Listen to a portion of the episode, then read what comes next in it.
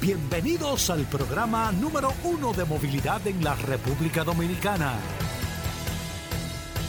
Vehículos en la radio. Bien amigos y bienvenidos a Vehículos en la Radio. Hoy jueves 15 de este mes de diciembre del año 2022. Gracias a todos por la sintonía a ley de 16 días de que se termine este año 2022 con un, eh, vamos a decir, con unas proyecciones que nosotros vamos a tener un gran año 2023 y un año de muchas transformaciones interesantes aquí en la República Dominicana del año 2023. Pero bueno, eh, ya vamos a darle un par de semanas a eso para que hablemos del 2023. Gracias a todos por la sintonía. Estamos en Sol, como siempre, la más interactiva, 106.5 en toda la República Dominicana después del Sol de la Mañana y ese equipo del Sol de la Mañana nosotros compartimos hasta la una de la tarde todas las noticias, las informaciones, lo relacionado al sector de vehículos, los jueves que son días bastante cargados de varias informaciones y noticias, entonces usted comparte en este espacio Vehículos en la Radio sus informaciones y nosotros le compartimos las nuestras. ¿Cómo usted comparte su información? Bueno, tenemos el WhatsApp, el 829-630-1990. 829-630-1990 es el WhatsApp de Vehículos en la Radio. Ahí usted puede escribir, usted puede eh, tener eh, todo el contacto, toda la información, todo a través de este WhatsApp de Vehículos en la Radio. 829-630-1990 para que puedan tener la interacción. El WhatsApp en las manos de Paul, mi querido Paul. Gracias Hugo, gracias como siempre al pie del cañón, señores. Hoy es jueves como tú acabas de decir, un jueves lleno de informaciones, noticias, novedades, invitados. La verdad que el día de hoy está bastante interesante. Hugo Vera, así de inmediato un saludo a todos los que están reportando sintonía a través de la herramienta más poderosa de este programa Vehículos en la Radio. Hugo Veras, la gente ha estado sumamente contenta con esta nueva herramienta porque nosotros mantenemos eh, al público siempre con informaciones precisas siempre con, datos, noticias interesantes a través de esta maravillosa herramienta. Usted se puede también agregar, no, puede enviar la, gente que nos manda cosas. claro, nos puede hacer oh. preguntas, usted puede tener, con lo que sea que usted necesite, claro, está siempre relacionado al mundo de los vehículos, que es el sector al que nosotros nos dedicamos. Usted tiene esa maravillosa herramienta a su disposición. Así mismo, muchas cosas interesantes, amigo oyente, en el día de hoy terrible accidente. Yo voy a esperar al lunes con Aníbal Hermoso para que nos dé los detalles de este accidente en el día de ayer. Lamentable accidente del día de ayer eh, en la autopista Duarte a la altura de la cumbre. Y cuatro personas eh, perdieron la vida, la cantidad de heridos, la cantidad de vehículos involucrados, todo por una imprudencia. Todo por una imprudencia todo, absolutamente todo, por una imprudencia. Y si ustedes supieran las interioridades, que no me corresponde a través de este programa, pero usted se da cuenta que eh, los esfuerzos que estamos haciendo hay que requete duplicarlo por encima de quien sea para que nosotros podamos tener un cambio de esta situación y esta condición, porque hay un factor humano aquí terrible terrible eh, en la conducción. Y no es que solamente que es fulano o que son los fulanos. No, no, no. Aquí hay un factor humano que nosotros tenemos que llegar a esa conversión y a esa conversación y esa conversación nosotros vamos a llegar. Porque aquí hay mucha gente que no quieren que le digan las cosas como son. Y tenemos que, no por, por, por echar un pleito de discusión, no, sino tenemos que hablar muy claro aquí para que entendamos las cosas como son, que, no, que nos resetiemos y que nosotros podamos cambiar esta conversación. Porque si no, no, por más esfuerzo que se hagan, si no entendemos realmente, si no hacemos una, una si no interiorizamos este tema y cada uno entendemos la situación, no hay forma de que ese tipo de tragedia, eso se parece, ese accidente de ayer fue tan impactante como el accidente que hubo en la carretera del sur hace unos años y como el accidente que hubo en la carretera del norte eh, de la, del camión con el autobús. No sé si tú te acuerdas, Paul. Sí, claro. Que son accidentes como que, que marcan a uno. y uno quisiera que no volvieran a repetirse y miren esta situación del día de ayer. Pero vamos a esperar el lunes con Aníbal Hermoso para que hablemos de este tema y que él nos dé eh, de parte de Accidentes RD que le corresponde para que nos dé los detalles de toda esta lamentable situación que ocurrió en el día de ayer en la autopista Duarte. Por otro lado, amigos oyentes del programa, los vehículos eléctricos tienen una prueba de fuego. Oye bien, Paul, el primero de enero los vehículos eléctricos se van a enfrentar realmente a su primera prueba de fuego a una prueba de fuego importante y ojalá todo siga marchando como tiene que marchar. Miren que se lo hemos explicado varias veces, el tema del modelo económico y lo no sostenible, lo no sostenible eh, de los vehículos eléctricos para los países en el modelo económico. Porque al final, un país como, como tu casa, tú, por más que tú quieras ser voluntario de algo, Tú necesitas ingresos, Paul. Claro. Tienes que pagar la luz, tienes que pagar colegio, tú tienes que pagar tus necesidades. O sea, por más voluntario que tú seas, tú puedes ser voluntario un día, por una temporada, pero al final tú tienes que buscar la fuente de ingresos. Porque tú tienes, o sea, tú como ser humano demandas una serie de necesidades. No estoy hablando de lujo, sino necesidades normales y naturales que tiene la gente. ¿Por qué hago ese, e, ese, ese ejemplo? Pongo ese ejemplo el país que se ha eh, utilizado como modelo, como ejemplo, que funciona, que todo, Noruega. Noruega, ahora mismo casi el 16% del parque vehicular en Noruega es de vehículos eléctricos, altísimo el porcentaje, el más alto como país a nivel global. Noruega es el país que más ha evolucionado con este tema los principales vehículos en los últimos años que se venden son eléctricos, lógicamente todavía tiene un 16% porque tú vienes desmontando una historia de vehículos de combustión. Y el empuje que han tenido los eh, en, en Noruega con el tema de los vehículos eléctricos, incluso del 2021 al 2022, el crecimiento en número de ventas ha sido de un 28%. 28%. Oigan bien, de un año a otro.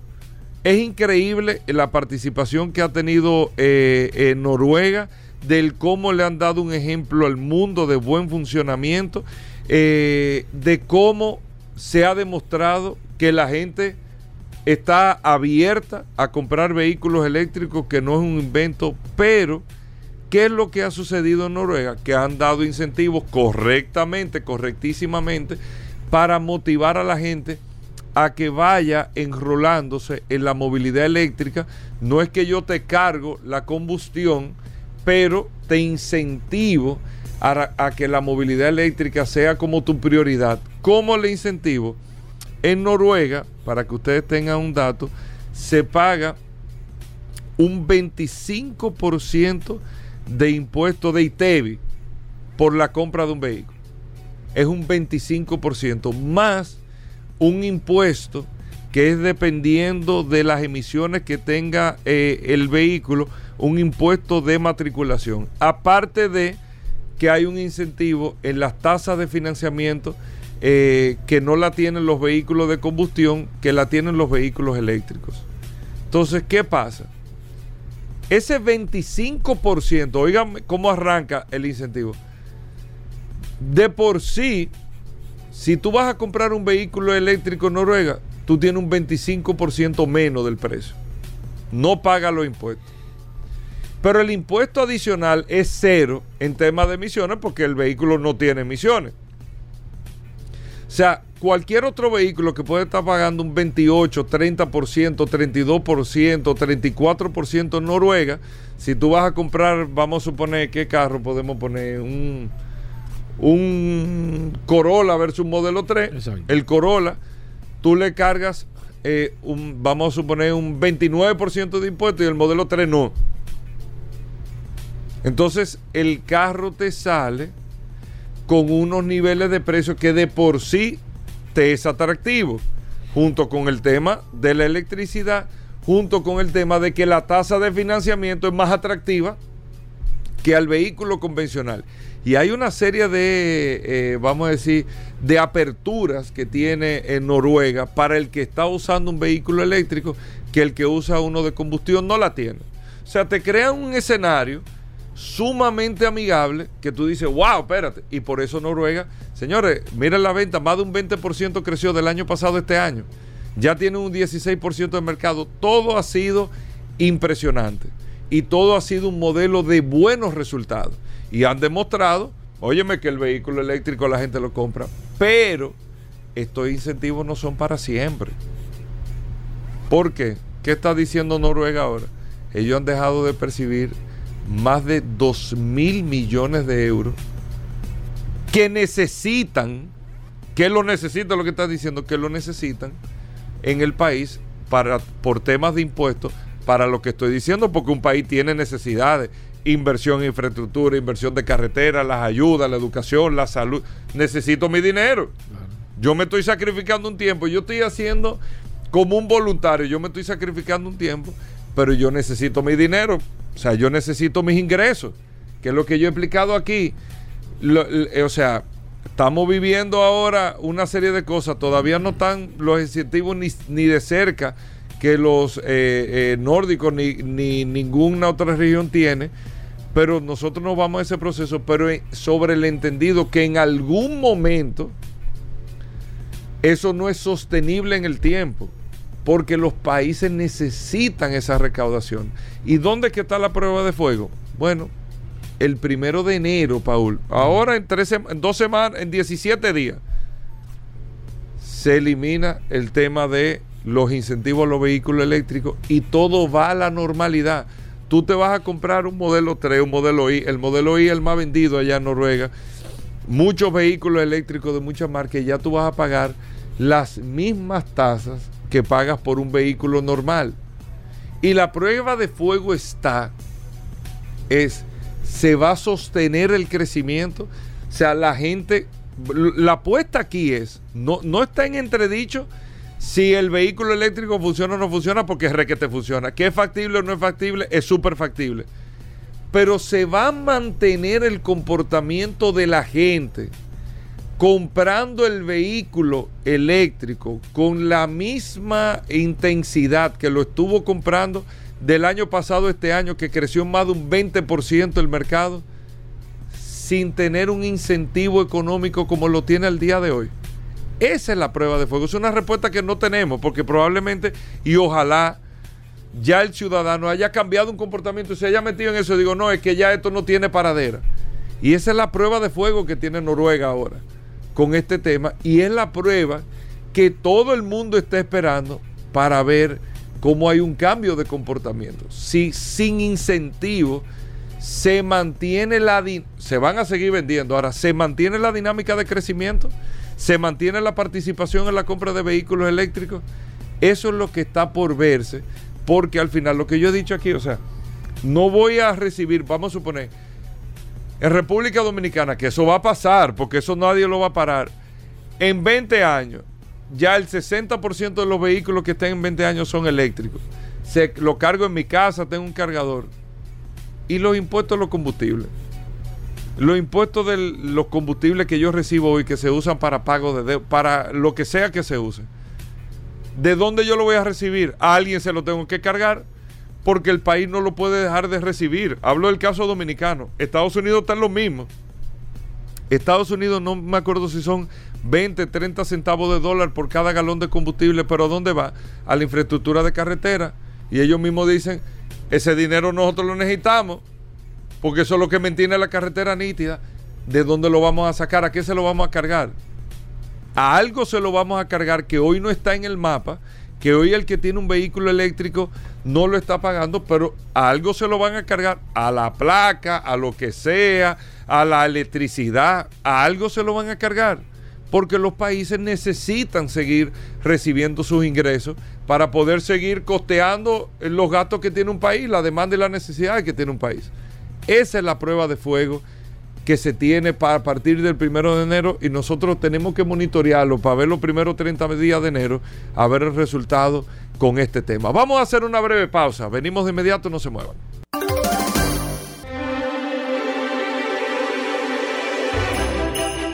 ¡Oh, oh, oh, oh, oh! ¡Feliz Navidad para todos los oyentes de Vehículos en la Radio! Con Hugo Veras. ¡Feliz Navidad! ¡Oh, oh, oh, oh, oh, oh! ¡Oh, oh, oh, oh, oh!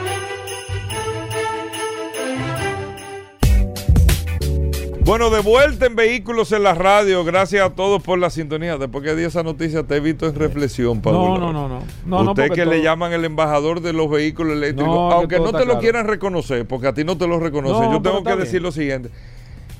Cuando aquí no se estaba hablando de vehículos eléctricos, el Saibaba del No, automóvil, ¿cómo así? Paul Manzueta, No, ¿Cómo salvaba? estaba hablando de los vehículos No. eléctricos. Yo me acuerdo de eso. En el 2010, Paul estaba hablando Y de- y vehículo eléctrico, defendiendo. Entonces yo le decía a Paul, espérate, porque yo soy de la apuesta del hidrógeno. Esa es la verdad. Yo apuesto al hidrógeno, pero se convirtió en una realidad el vehículo eléctrico.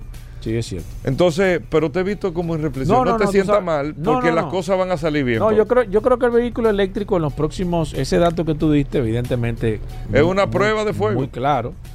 Eh, pero el vehículo eléctrico todavía tiene, me imagino, en los próximos años, muchas pruebas va a tener a nivel general por el tema de los materiales. No, es- eso no está claro todavía, tú me entiendes, no está claro eh, si hay material suficiente para sustituir millones y millones de vehículos.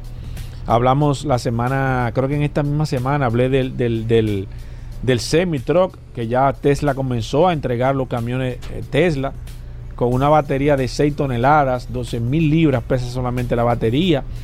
¿Qué cantidad de materiales hay en el mundo para poder fabricar tantas baterías? Yo no creo que, que nosotros estemos a nivel de, de- insumos, el mundo esté preparado para ese proceso de, de ex- extracción que reiteramos, Hugo, y a todos los oyentes de este programa Vehículos en la Radio. Este proceso de transición no han sido las automotrices. Por primera vez en la historia, las automotrices no están liderando este proceso de cambio. O sea, las automotrices se han visto forzadas a llevar necesariamente a producir el vehículo eléctrico. Fíjate que cuando Biden llega a la presidencia de Estados Unidos, le dice a Ford y a General Motors y a las compañías norteamericanas que están obligadas a fabricar vehículos eléctricos porque el mundo hacia allá que va. Y ahí es que comienza el que presentan la F-150, que hay- pero antes de eso no había nada. Sin embargo, ya eh, el vehículo eléctrico era una realidad porque estaba Tesla. Y siempre ha llamado poderosamente la atención de que el presidente Biden nunca ha mencionado en su discurso, nunca ha mencionado en su discurso como un fabricante a Tesla. Él solamente menciona a General Motors, menciona... No, pero porque Tesla- Biden se- es, un, es un fanático de Detroit, o sea, él lo ha No, demostrado. no, lo que pasa- Va a visitar. lo que pasa es que- pero, pero, Paul, pero, y se ha montado en carro y ha manejado. Eh, eh, creo que a nivel promocional, el presidente Biden ha hecho lo que pocos presidentes en las últimas décadas han hecho en los Estados Unidos, que ma- sentarse Bueno, a manejar un carro. Los demócratas son, tienen esa facultad, Hugo Vera. bueno, o sea, pero siempre han estado eh, en lo- en a la- favor de... En las últimas décadas, de fíjate, verdad. fíjate que, que siempre ha estado y eh, Barack Obama cómo apoyó la industria automotriz. Los grandes cambios se han hecho a través de... Ya- ya- Oye, Pablo, qué verdugo tú eres, bien. No, qué verdugo tú eres. Busca la historia. No, busca tu Bu- la historia. busca la historia. Siempre ha estado... Busca tu la historia el Partido las cosas hay Demócrata... que decirlo como son. No, no. Mira que yo reconozco Biden, ir a auto show, montarse en carro, Y ir Obama manejando, Salvó la montarse en esto. automotriz. Barack Obama. Hugo Vera. Sí. El Partido Demócrata ha sido el que ha, el que ha estado siempre de frente. ¿O no te acuerdas con el caso de Chrysler? Que los ¿Qué chinos caso querían... de Chrysler? Oh, y George W. Bush, tu presidente. George W. Bush él el- fue el que salvó la industria No, automotriz. pero Barack Obama. y Barack. Obama le dio continuidad. Ah, continuidad, que ah. eso está bien, no te estoy diciendo, pero no diga que Barack Obama, Sí, eh, que fue un gran presidente que, también. se- que no le dio la empresa a los chinos, Gobera. Cuando los chinos querían apoderarse de. Que tú estabas bien claro, lo que Eso pasa es otra- que. Eso es geopolítica, hermano. que Eso pasa no es que- tiene que ver con salvar industria. no eso es geopolítica. no te apasiones. Eso es geopolítica. No te eso es, la iba a comprar uno, no, mejor que la compre este. Ya, Ah, no, eso fue no, todo. le convenía. No, está que, bien. No que la comprara, déjame regalársela a él. En vez de vendérsela. Exacto, pero eso es geopolítica. Eso es, va mucho más profundo de una industria, ¿eh? O sea, si tú quieres nos sentamos, nos quitamos los No, zapatos y profundizamos no, aquí. no, ahí yo no, ahí yo no entro en ese Nos tema. ponemos porque- en conversaciones con el futuro. Pero lo que te quiero decir, Paul, porque tú te pones aquí No, no, yo aquí a la manejar la, verdad. información. ¿Cómo mane- No, tú te pones a manejar para la gente todo. ¿Cómo man- Lo- de que los demócratas. no. Y yo te estoy No. reconociendo, Biden, tú sabes lo que Cadillac, que esto se monta en un Ford, que el tipo está puesto para las automotrices, para los fabricantes americanos, eso es verdad. Sí. Ahora, quien aquí realmente salvó la industria automotriz fue. Donald Trump. No, pero, quien aquí realmente, eh. si la industria automotriz hoy de los Estados Unidos está floreciendo como está floreciendo, fue la política de proteccionismo de Trump. Ay, no, Hugo.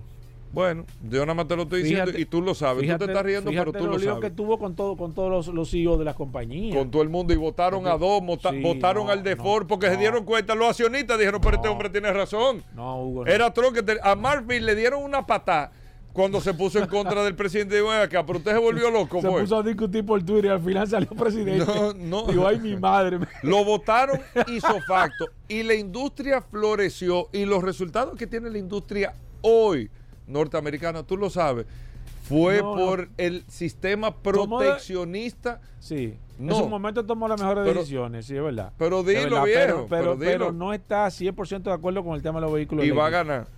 Ay, no, Dios mío, no, pero esto, este programa de hoy hay que grabarlo. Mira, pero más que todo, Hugo, yo creo que, eh, y dándole continuidad a esa información que tú diste hace un momento con el tema de los vehículos eléctricos, porque te voy a dar una, una, una noticia de, de Tesla principalmente, con algunas situaciones que tiene, que la gente me ha estado preguntando que qué está pasando con Tesla y voy a hablar en, en un par de minutos. ¿Qué está con eso. pasando con Tesla? Mira, Tesla, eh, Elon Musk, eh, aparentemente Yo siento a Tesla como un bajo eh, perfil. ¿eh? No, no, lo que pasa es que ya está buscando su nivel.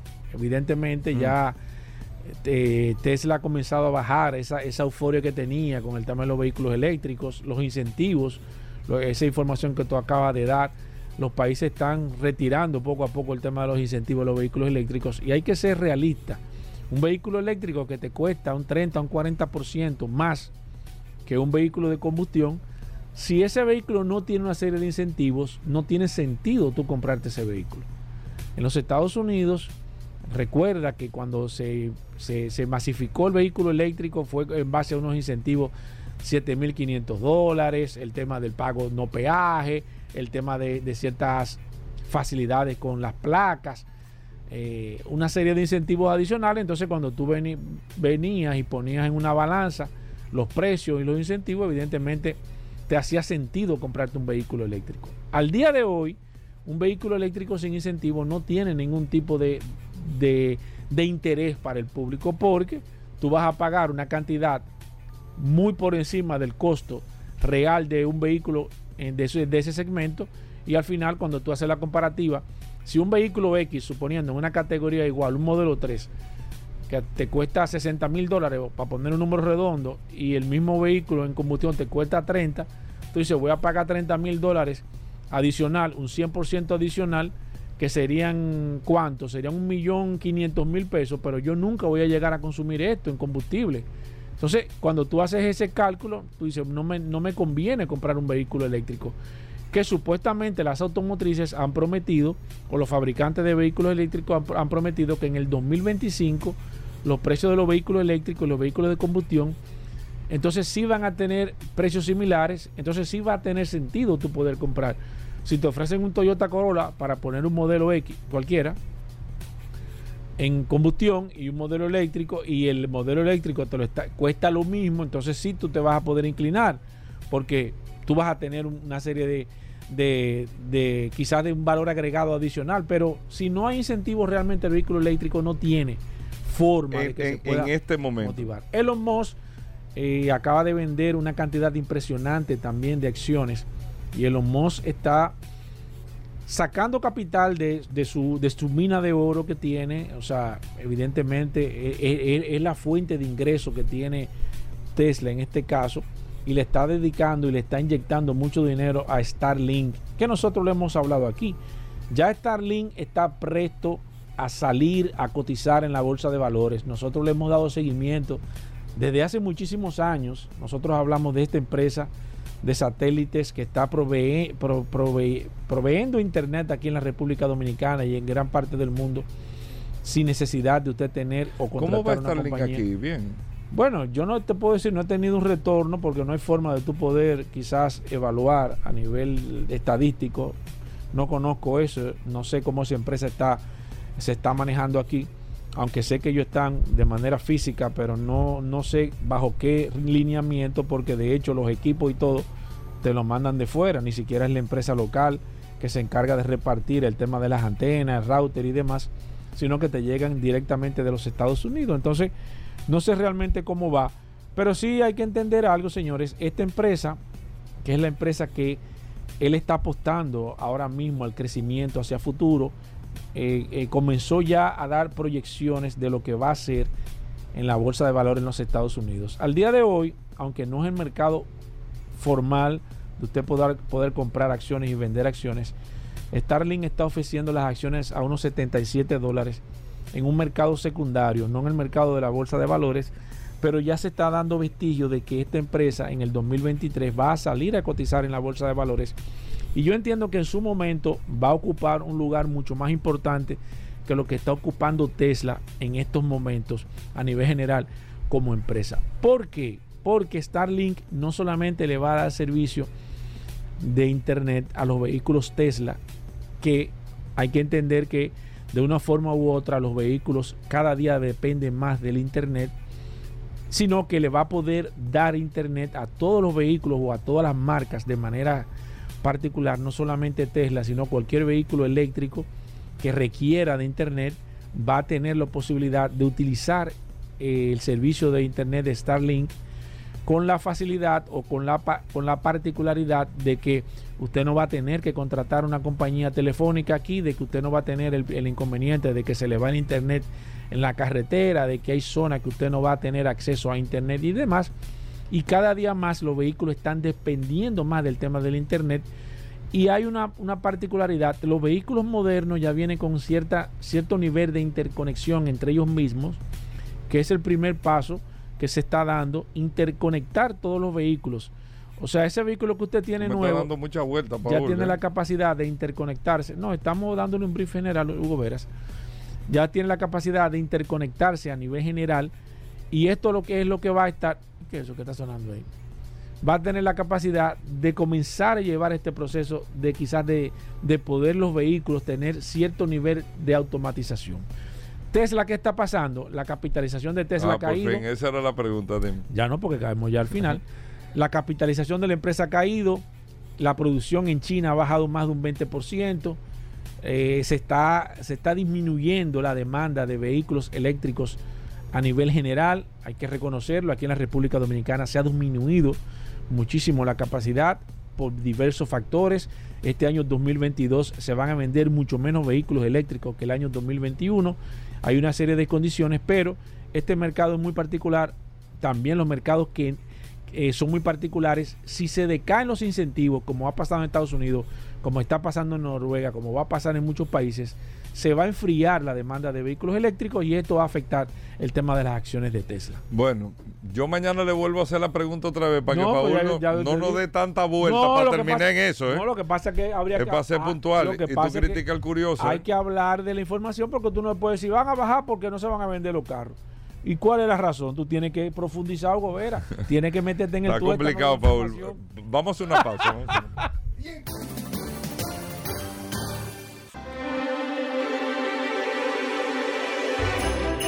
mantengo mi trineo siempre en condiciones porque escucho los buenos consejos de vehículos en la radio. Solo así puedo volar en mi trineo. ¡Feliz Navidad! ¡Feliz Navidad para todos! Vehículos en la radio con Hugo Veras. Bueno, Félix Pujols está con nosotros aquí en Vehículos en la Radio, hablando de en materia de derechos a los consumidores, eh, todo lo que tiene Félix Pujols es abogado, especialista en derechos a los consumidores y lógicamente aquí en Vehículos en la Radio nosotros hablamos eh, específicamente de situaciones que tienen que ver con el sector de vehículos. Félix, bienvenido. Consumo cuidado, compadre.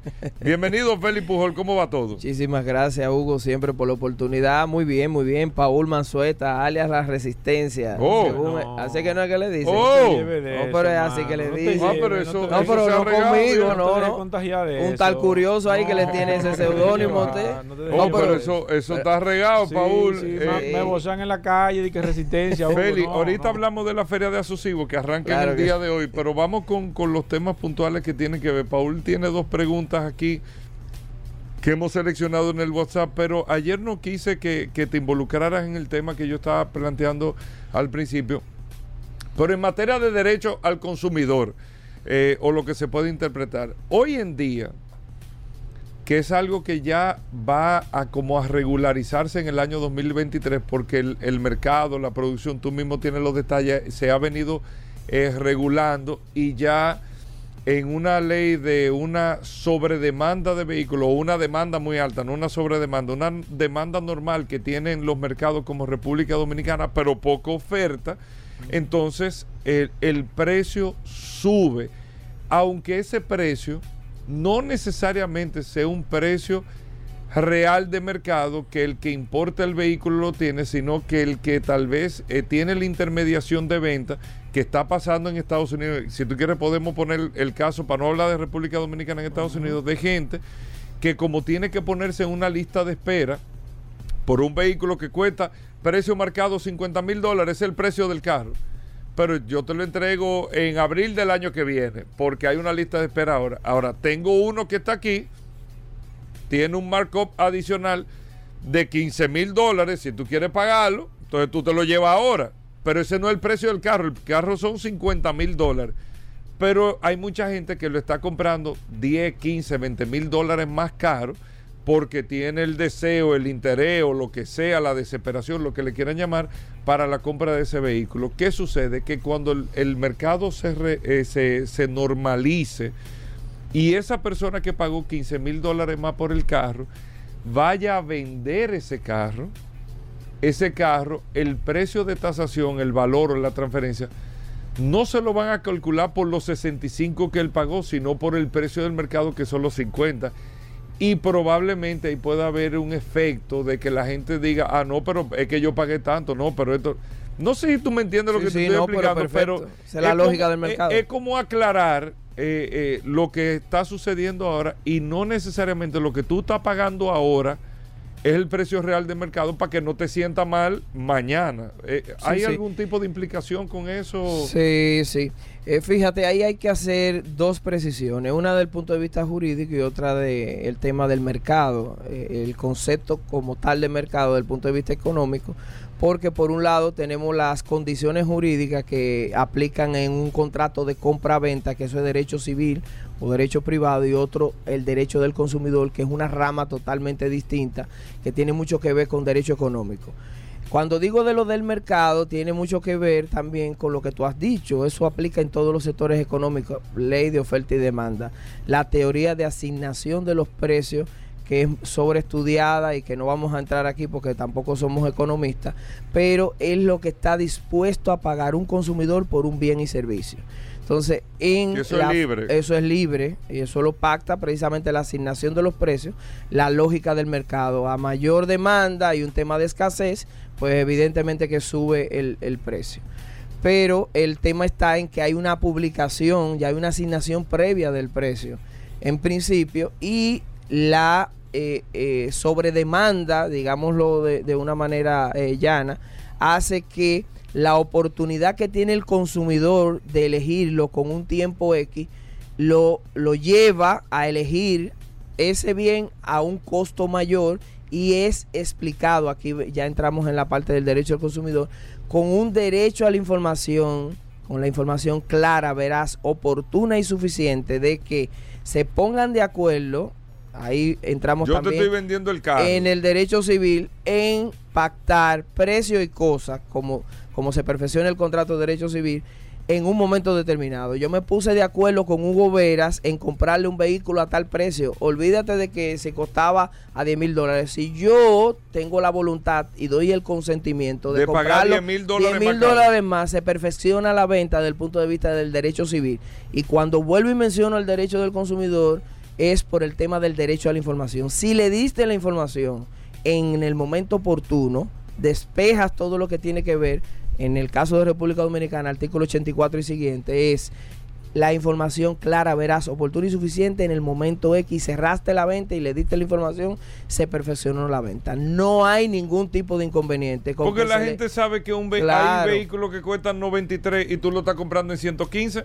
Claro, pero tú le dijiste, le diste la información y tú estás dispuesto como consumidor a pagar un sobreprecio por tenerlo antes. O sea, una preferencia. eso ahí no hay Eso tema. es entendible. Perfecto. Eh, ¿Cómo lo van a declarar? Eso es otra cosa. Y ahí es un tema impositivo. ¿Cómo justifica el concesionario, el vendedor, el tema de, de la diferencia de Pero precio? no te metas ahí. Pero ya eso es otro tema. Sí, pero eso, eso- Deja eso, deja eso, que vi, vi que Rodolfo, Ro- Rodolfo subió se, la mirada. se espantó Sí, el, se espantó. el curioso. Tengo ya, te- tenemos, tenemos una pregunta. Dime. Ese el señor Bosque está ahí. Mi- Mira, tengo un par de preguntas. La primera de una dama, no, evidentemente me pidió que no diera su nombre. Me dice que compró un vehículo en una, un concesionario año 2022. Tuvo una situación con, con aparentemente un pequeño accidente. Y la casa le está diciendo que no tienen las piezas y que puede durar de 3 a 6 meses para poder suplir las piezas eh, en es- de ese vehículo. Eh, evidentemente el seguro le puso la orden, la casa no tiene las piezas y la persona se siente estafada o engañada porque compra un vehículo nuevo. Se supone, bueno, tuvo un pequeño, un pequeño desliz, pero eh, como ella dice, como un una casa puede traer un vehículo sin tener las piezas básicas de recambio y, y quién va a pagarle ese o quién va quién tiene que asumir esa responsabilidad en este caso Felipe Sí, aquí hay un tema de derecho y un tema de realidad del mercado y volvemos, aunque no estamos hablando ya de precio, Hugo Vera y todos los que nos escuchan, un tema de realidad del mercado. Eh, el tema de la pospandemia y todo lo que ha tenido que ver con las piezas y partes del sector eh, de vehículos, tanto para la para el ensamblaje de los vehículos y ventas como para el stock de piezas hay que reconocer la realidad del mercado a nivel mundial de que hay una escasez de partes y piezas, pero sin embargo aquí se, se contraponen los derechos del consumidor versus la realidad del mercado. Hay que ser un poco equilibrado y esto lo digo a las autoridades pro consumidor.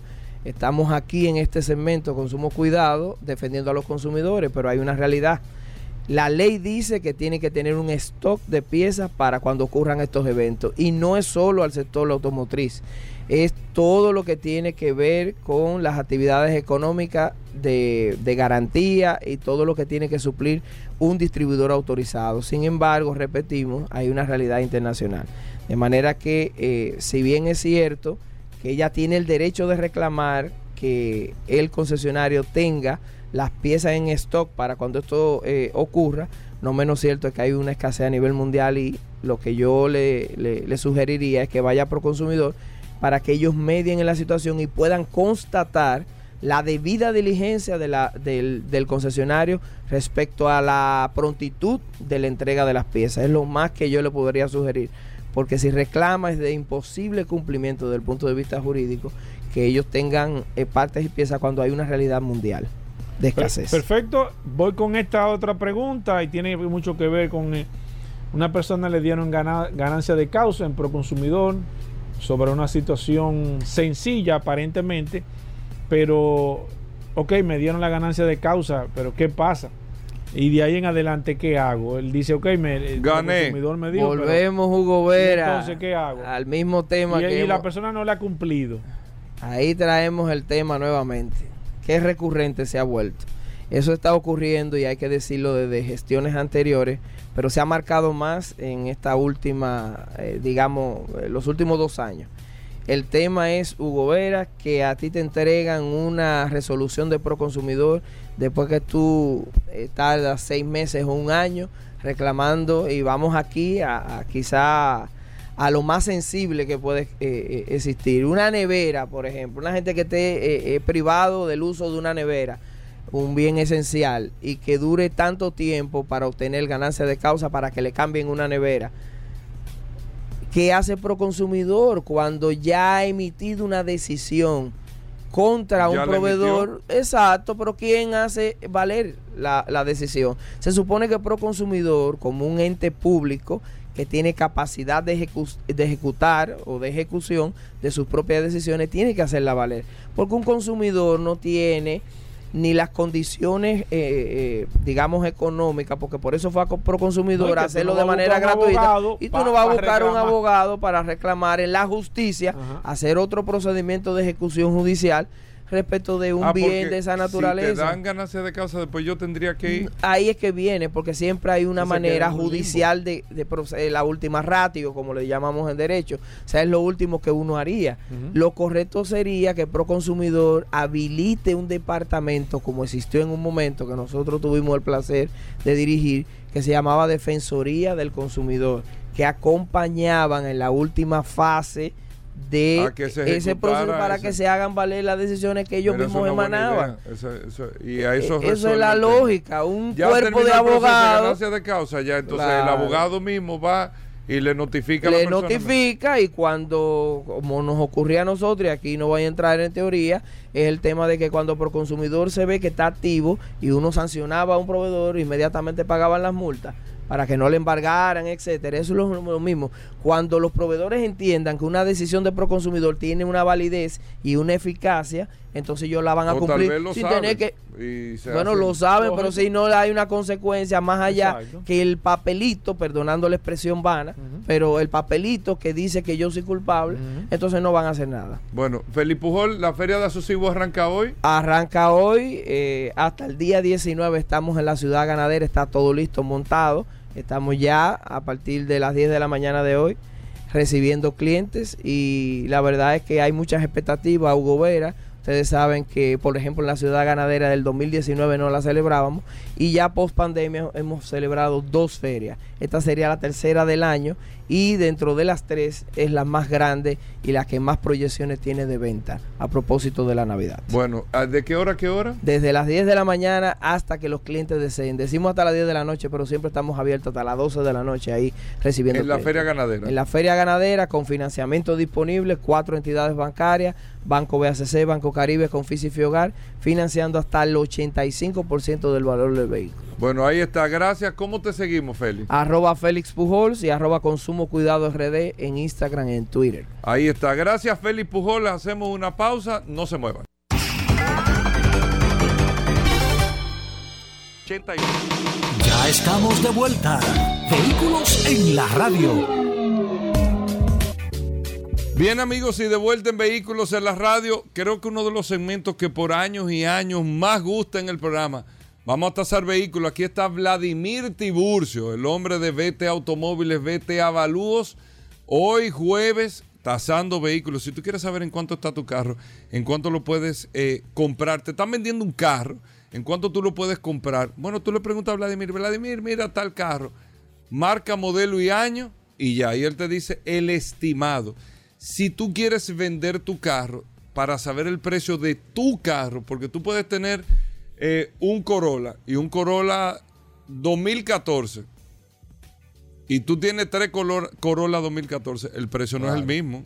Depende del kilometraje, depende de las condiciones. Entonces, tú quieres saber el precio de tu carro, tú se lo llevas a Vladimir, te hace una tasación, eso te lo da en documento y eso es un documento que tú lo entregas a quien tú se lo vaya a vender, así mismo si tú lo vas a comprar. Pero bueno, Vladimir, cuéntanos cómo, cómo es el proceso primero y gracias por estar con nosotros. antes a los amigos oyentes que nos llamen al 809-540-1065. 540-1065 es el teléfono de la cabina. Si quieres saber el precio de tu carro, estaremos tomando llamado ahora o nos pueden escribir al WhatsApp 829-630-1990. 829-630-1990, marca, modelo y año, y ahí tú puedes estar compartiendo eh, con nosotros la información y te lo tasamos de inmediato. Vladimir, bienvenido. Gracias, Hugo Vera, Paul Mansueta y las personas que escuchan el programa Vehículos en la Radio, en especial los jueves que venimos a tasar vehículos. Solamente tienes, como bien dice, de escribirnos por WhatsApp o llamar marca, modelo y año. Le vamos a dar un rango de precio de ese vehículo que usted quiere comprar, de ese vehículo que usted quiere vender. ¿Por qué un rango? Porque no estamos viendo ese vehículo, no autorizamos a nadie a hacer una operación, una compra con estos precios. Simplemente utilícelo de referencia. Ahora bien, si en este momento usted quiere vender un carro usado o comprar un carro usado y ya lo tiene identificado incluso, se pone en contacto con nosotros y nosotros le vamos a hacer una asesoría completa. Todo lo que usted necesita saber de ese carro, incluyendo el precio, historial del vehículo en los Estados Unidos, chequeo mecánico, chequeo computarizado, prueba de manejo, chequeo de carrocería, interior, exterior, todo lo que usted necesita saber se lo vamos a entregar en un informe bien detallado, bien fácil de entender, incluso es con algunas recomendaciones por si usted decide comprarlo. O sea, ya no hay razón para usted hacer una operación y luego entonces arrepentirse porque compró algo que no fue lo que le dijeron. Lo ideal es hacerlo de manera preventiva. Se pone en contacto con nosotros al 809-306-5230, 809-306-5230. 472-4488 es el teléfono de oficina para que puedas hacer la cita. Haz la cita, no, lo, no haga una operación mal hecha, haga una operación de manera inteligente. Paul, más adelante vamos a decir un par de ofertas que. Claro, ya, la tiene a mano. Me acaban de pasar, sí. ¿La tiene a mano? No, no, pero vamos a darle ahora mismo. Vamos, a darle ahora mismo. Dame. Oye, la gente está en esta semana por comprar vehículos, Vladimir. ¿Qué tú tienes en BT Automóviles eh, en oferta? No me hables de que, están, de que, que todos los vehículos están en precio, no, no. Vehículos que aquí tú te la juegues, que me diga, oye, esto está tanto por debajo del precio de la calle. Mira, eh, eh lo pueden ver, lógicamente, el inventario de nosotros en las redes sociales, ve T Automóviles, también en supercarros.com, ahí están. Eh, lo pueden ver completito. Tenemos, por ejemplo, así, rápidamente, Hyundai eh, Tucson 21.700. Tenemos una blanca y una gris. 2018. Hyundai Tucson 2018, 21.700 nos queda, o sea, tenemos una blanca y una gris. Eh, así rápidamente, Fiat 500, 465, 2012. Fiat 500, 2012, 465. Hyundai Cantus 2018 también 20.500 dólares. F-150 2017, Carfa limpio, recién importada, traída por nosotros, 31.500 la FX4. FX4. ¿Qué más tenemos? Ah, tenemos un camión cabezote, un Freeliner cabezote. Eh, 1.275.000 pesos 2017. ¿Dónde yo puedo ver el inventario completo? Supercarros.com y también nos puede seguir en las redes sociales. Ve Córtate Automóviles, que es el dealer y en Supercarro. Se van a directorio, seleccionan Vete Automóviles y ahí está eh, casi todo el inventario disponible y nos mantenemos bien subiendo. El que no está, los carros que están ahí están disponibles. O sea, nosotros vendemos un carro y lo sacamos para que la gente no pierda tiempo. Así mismo, cuando nos recibimos un carro, eh, después que está listo, lo subimos ahí. Recibimos vehículos como parte inicial. También. O sea, si necesitan eso, te ayudamos con el tema de financiamiento. Si no estás de acuerdo y quieres poner ah, tu vehículo a la venta, ya también lo puedes hacer. O sea, estamos abiertos para poder ayudarlo en ese sentido, también en venta eh, de vehículos. O sea que. Perfecto, vamos con las líneas 809-540-165 y el WhatsApp ya está disponible, por el WhatsApp me escribe y por la línea telefónica de aquí de la cabina me puede llamar al 809-540-165. Voy con la primera. Buenas. Sí, buen día. Sí. Tengo una Toyota Highlander XSE eh, con 26 mil millas. Quiero saber más o menos. ¿Qué año, señor? 2021. 2021. ¿Cuál es cuál modelo? La, la límite.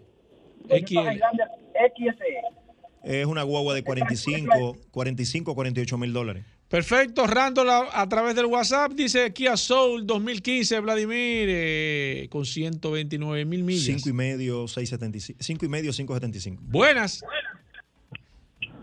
Hola. Sí. sí. Chevrolet Captiva Sport 2010. Eh, eh, 2010 en 380, 425. ¿Cuánto? Entre 380 y 425. Luis Camacho dice precio de un carro y 2000. El WhatsApp es solamente para, para escribir. Precio del Camry 2014, Vladimir. Eh, si no es salvamentro, 7 y medio, 780. Voy con esta. Buenas. Eh, buenas. Sí. Y Hyundai Tucson 2011, la full. Tucson 2011 full. 625, 6 y medio. El WhatsApp, Joel, dice aquí, Kia Sorrento 2012. Kia Sorrento, 2012, 850, 825, si no es CDI, si es CDI, 7 y medio, 800 mil pesos. La línea, buenas. Sí, buena, una Peugeot Partner de gasol 2004. Hay que, esa guagua, eh, dependiendo de las condiciones, pero si está muy buena, 280, 300 mil pesos. Sigo aquí, Gilberto dice aquí Ford Mustang GT 2017, Bueno. Vladimir. Ese carro, Bueno, es que. Gilberto, ese carro Ah. hay que verlo porque yo Pero tengo vamos, a, el- vamos a asumir, asumir que esté bueno el carro. ¿Qué año Sí. es, Paul? el 2017, el GT. 2017 es un carro de 30, 30 y 33 mil dólares por ahí más o menos. Voy con esta, buenas. Qué buena. Sí. Yo tengo un, un Dodge Caliber 2011 en buena, muy buena condición. Dodge Caliber 2011, Vladimir. 380, 425. Perfecto, Hugo. Ah, pero ven acá. Hugo Agramonte dice cuánto cuesta una Ford Runner 2014. 2014 De la si Delta. Es, si, es, si es la límite eh, De la Delta, dice de la que no. Delta, 33, 35 mil dólares. Voy con esta, buenas. Buenas tardes, ¿cómo están ustedes? Sí. Eh, Vladimir, Ujú. ¿Hasta dónde llega la responsabilidad de tu empresa en el caso de que tú hagas una tasación y salga lo contrario de lo que tú dices en el documento? Escucho una radio. Bien, mira, eh, eh, nosotros somos asesores, o sea, nosotros no, al final del día asignamos un precio, hace- hacemos un levantamiento de toda la información que encontramos en el momento. Puede pasar lo siguiente, que suceda algo más adelante porque es un vehículo usado. Ahora, en el momento que nosotros la- levantamos la información, es muy difícil que pase algo, te lo digo por la experiencia que tenemos, porque no hemos tenido eh, ese, tipo, ese tipo de situación, pero tratamos de que, para que tú tengas una idea, tratamos de que esa, esa asesoría tú puedas reducir tu margen de error Claro. en más de un 90%. O sea, nosotros no somos adivinos, no sabemos lo que va a pasar con ese vehículo más adelante. Ahora, Exacto. en base a la información que levantamos ese día, no había una situación. Los carros dan problema eléctrico o problema de Sí, transmisión, eh, eh. que en el momento que yo le pongo el escáner no lo tenía y de Exacto. repente lo dan un día o dos tre- o tres días después. Exacto, exacto. Fíjate que es tan así cuando tú compras una pieza eh, eléctrica, por, el tren- por Exacto. ejemplo, que son las cosas más complicadas. Normalmente no te dan garantía porque las cosas eléctricas de repente se dañan y no fue intención de nadie. Pero tratamos de bajar el riesgo, Claro. lógicamente, a más de un 90%. Eh, de, de probabilidades de que tú puedas hacer un mal negocio y lo soportamos con documentos. O sea, no es que te decimos que ese vehículo está chocado, no, te decimos dónde está chocado, por- do- eh, cómo fue el choque y demás. O sea, eh, es algo bien, bien técnico. Voy con esta, buenas. Hola. Hola, hola, Kia Sorrento 2015 GDI. GDI, Sorrento 2015 GDI. GDI 18 o 19 mil dólares. Pascual dice aquí Chevrolet Malibu 2013, Vladimir. Wow, 2013, un carro de cuatro y medio, 500 mil pesos. Voy con esta, buenas. Buenas. Buenas, ¿cómo están ustedes? Bien, señor, adelante. Qué bueno, qué bueno. Vladimir, yo quiero saber si, por ejemplo, yo quiero comprar un carro usado y está en una en un dealer, una agencia. Hasta ahí tú haces tu mismo servicio. Nosotros Lo vamos escucho a por la cualquier- radio, nosotros- gracias. Nosotros vamos a cualquier parte del país, lógicamente tiene un costo adicional. Si está en el Distrito Nacional no cobramos adicional. Ahora, O sea, tú te- si tú te tenemos que cruzar, claro, si tenemos que cruzar los puentes, si tenemos que ir a Santiago, adicional. lo hacemos. Eh, por ejemplo, yo tengo una tasación agendada para mañana en Boca Chica. O sea, Claro. nosotros vamos, lo que tenemos es que agendarla y, y, lógicamente aumenta un poquito el precio porque el precio eh, que tenemos establecido de Claro. los 100 dólares es solamente en el distrito eh, y le buscamos la vuelta. Si, si tú haces un par de tasaciones, Buenas. también le, buscamos la Sí, vuelta. buenas. Vladimir. Buenas. Sí, buenas. Sí. Honda Civic 2015, ese. 2015, siete y me- si no es salvamento, siete y medio hasta 800 mil pesos. Ulises Almonte dice un Honda Accord 2012 XLE de 6 cilindros. Cuatro y medio, 475. Buenas. Bueno, la Nissan Frontier 2013 SB 4x4. Doble cabina, 4x4 diésel. Él cerró. Doble cabina, 4x4 diésel. Si es esa guagua, es una guagua de 21 o 22 mil dólares. Cristian Hernández dice aquí Toyota Corolla LE 2016, comprado en la Delta. 2016, 575, 625. Buenas. Buena. Sí. Un Mercedes E300 con 36 mil kilómetros. ¿Qué año, señor? 2012. 2012 E300 es un carro de 16, 17 mil dólares más o menos. Edward eh, Perdomo dice Kia Río 2007 de la casa. Eh, Río 2007, 5 y medio, 575. Voy con esta. Buenas. Buenas, Sí. eh, un placer enorme, por favor. Me gustaría saber una Santa Fe Hyundai 2011, eh, 2x4, americana, gasolina. Do- dos filas de asientos, una guagua de 5, 5 y medio. Perfecto. Rafael dice aquí una Explorer 2015 límite 4x4 panorámica. Una Explorer. Explorer 2015 El entre límite 21, panorámica. 21 o 22 mil dólares. Por favor, cero llamadas a través del WhatsApp, Rafael. Última para Vladimir. Buenas. Sí. BMW X1 2015 naranja con el kit M. Ese carro es precioso. Es un carro de 25, 24, 25 mil dólares más o menos. Vladimir, la gente que quiera una asesoría tuya, ahora que estamos en, tem- en tema de feria, época de feria, quieren comprar, quieren recibir, quieren vender, ¿cómo lo pueden hacer? Yo haría lo siguiente si tuviera en la posición de algún cliente que me esté escuchando, hacer una cita con nosotros y nosotros nos vamos a encargar de revisar ese vehículo. Si tú no puedes ir, no necesariamente tienes que estar ahí en el momento de la, evaluación, si quieres lo puedes hacer, está en tu oficina, está complicado, incluso le hacemos tasaciones a personas que están en el, eh, fuera del país, en el exterior del país, ah, y nos ponen, se ponen en contacto con nosotros y nosotros le hacemos levantamiento, le mandamos la información fuera, ya sea para vender o para comprar aquí. O sea, te pones en contacto con nosotros al 809-306-5230, es mi WhatsApp, 809-306-5230. Y recuerde que somos pioneros. O sea, ya no hay excusa para usted comprar un carro. No, que el mecánico se puso de acuerdo, no que... No, usted no, no, no llama a nosotros, se pone en contacto con nosotros y nosotros le vamos a revisar todo lo que usted necesita saber antes de comprar ese carro y qué precio usted puede pagar ese carro en base a la información que nosotros levantemos. 809-306-5230. Somos BT Avalúos. Nos puede seguir en las redes sociales y también el dealer B Corta T Automóviles. Ahí estamos y con gusto le vamos a atender. Bueno, ahí está Vladimir Tiburcio. Muchas. eh, Claro, nos vamos muchas- a quedar con muchas preguntas a través de, del WhatsApp 829-630-1990. Si usted todavía quiere saber el precio de su carro, nos puede escribir y nosotros nos quedamos con Vladimir aquí contestándole a todo el mundo. Así mismo, bueno, nosotros hacemos una breve pausa. Venimos de inmediato, amigos oyentes, no se muevan.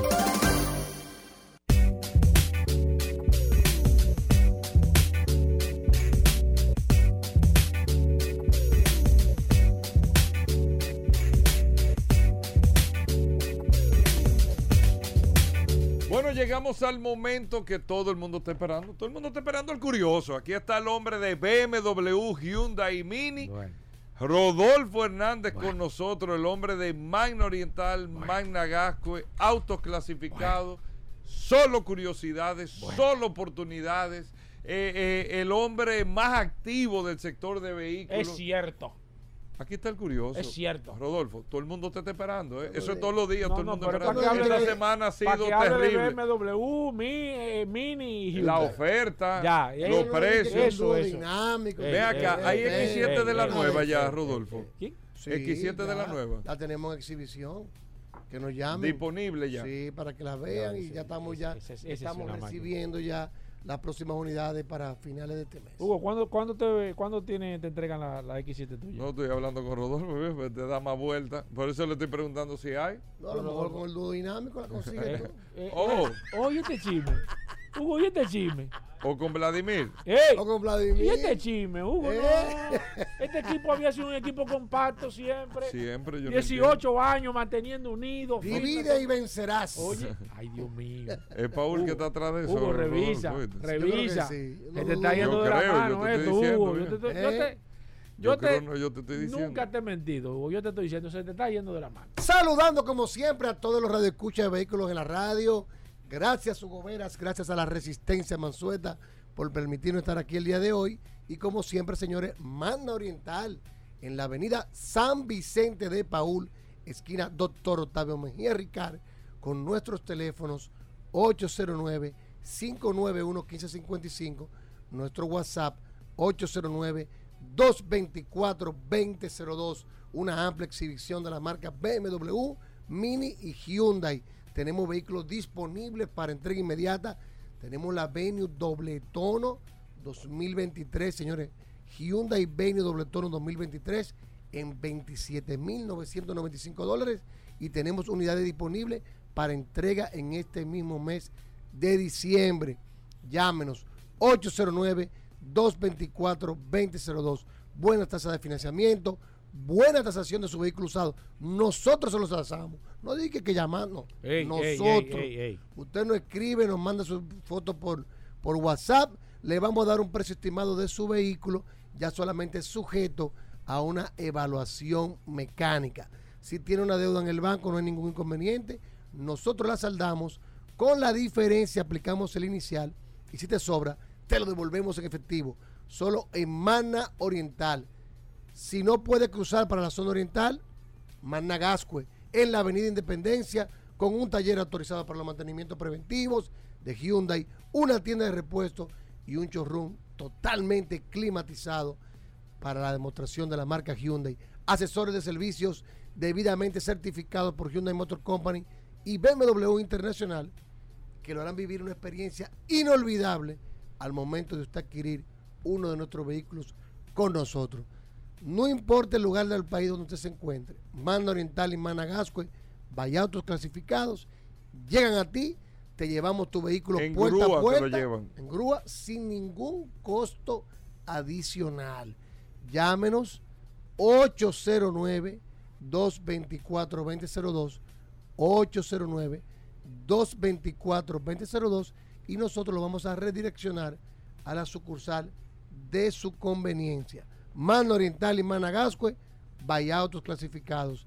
Síganos en las redes, arroba Mano Oriental, arroba autos clasificados RD. Bueno, ahí está Rodolfo. ¿cuál segmento, por Ey, favor? 809 tu celular. 224 ¿Qué es eso? 2002. 224-2002. Autos Usted quiere clasificados. un Hyundai BMW Mini. Llame a Rodolfo. Llámelo primero. Ve acá, Rodolfo. Tú tienes esto, lo otro. Tú me recibes esto. Tú te vas a dar cuenta lo fácil que hace negocio Me con escriben Rodolfo. por WhatsApp también que a veces yo le devuelvo. No, no- no quiere decir de manera inmediata, pero seguro que le vamos a responder lo antes posible. 809-224-2002.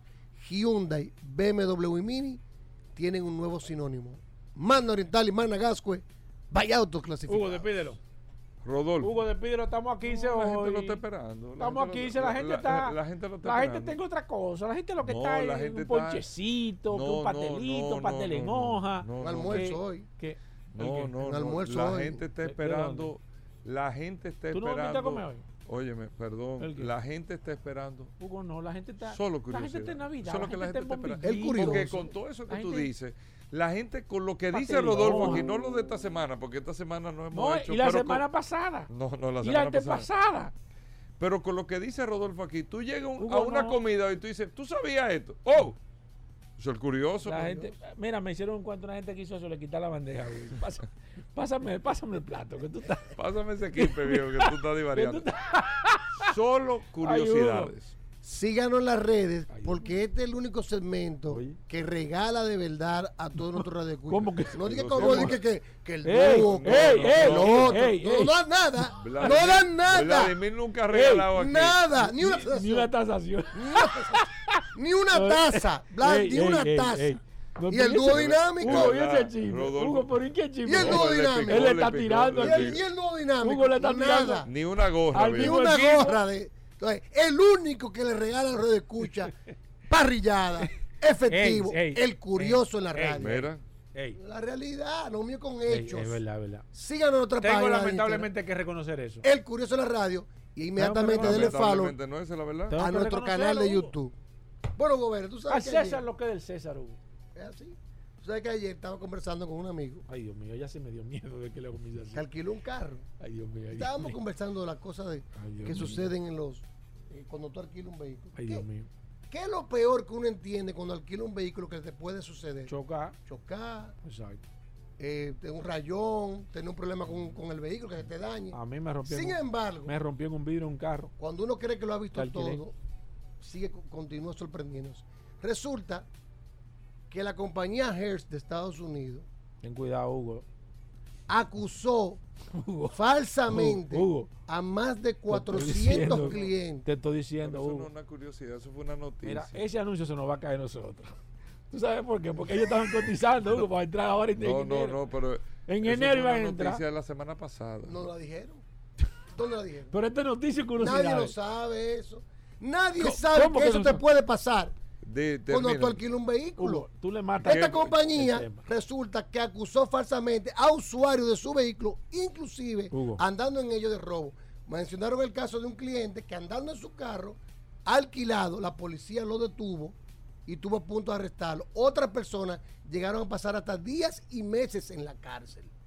Acusado falsamente, usted alquilaba un vehículo, parece que la compañía se lo habían robado en un momento dado, había puesto una denuncia de robo, problema en- lo recibían el vehículo y no quitaban la denuncia. La policía te agarraba y te metía preso.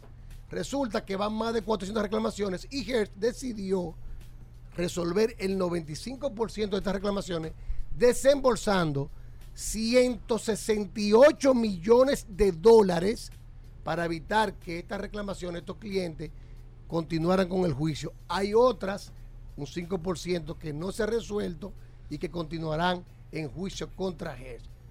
Si andas en un vehículo alquilado Ey, ten cuidado, no, no, no. y te detiene la policía, no. ¿Cómo así, Hugo? ten cuidado. Hugo, ¿qué puede ser Hugo, que ¿qué es tenga eso? una... Rodolfo, Hugo, ¿y esto qué es mundo visión, viejo. Te estoy diciendo, te estoy diciendo, Nadie sabía que eso había Te estoy pasado. Y aquí lo estamos diciendo en el curioso te de la estoy diciendo, Hugo. Pero la curiosidad, te hermano. estoy diciendo. La curiosidad. Rodolfo. Mira, esa- Que tú alquilas un vehículo Es- oye, y te detengan porque te lo robaste el mañana. Te y en enero vuelva te para que, te para que reflexione. Sí, él tiene que irse para una montaña. Hugo. Para Constanza. Si no lo sabías, Para allá. Ya lo sabes. Él tiene que re- recausarse, Hugo. Disculpen hasta mañana. Combustibles Premium Total Excelium. Presentó.